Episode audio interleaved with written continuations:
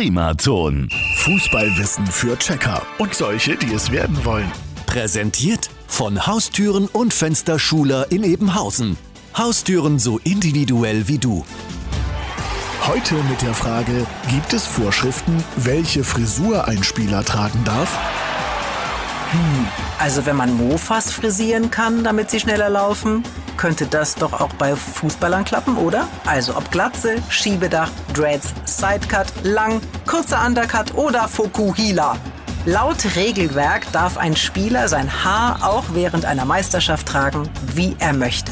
Manche flechten und färben wie wild oder rasieren sich Sternchen und Muster auf den Schädel und machen daraus sogar ein richtiges Markenzeichen. Stefan Effenberg ist so zum Tiger geworden.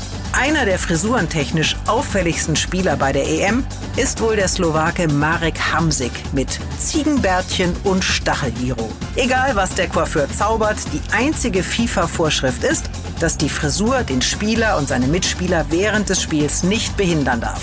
Also nicht, dass mancher Spieler an der Seitenlinie den Scheitel nachzieht oder andere vom neidischen Friese gucken, die Abwehr vergessen. Und morgen gehen wir an die Taktiktafel.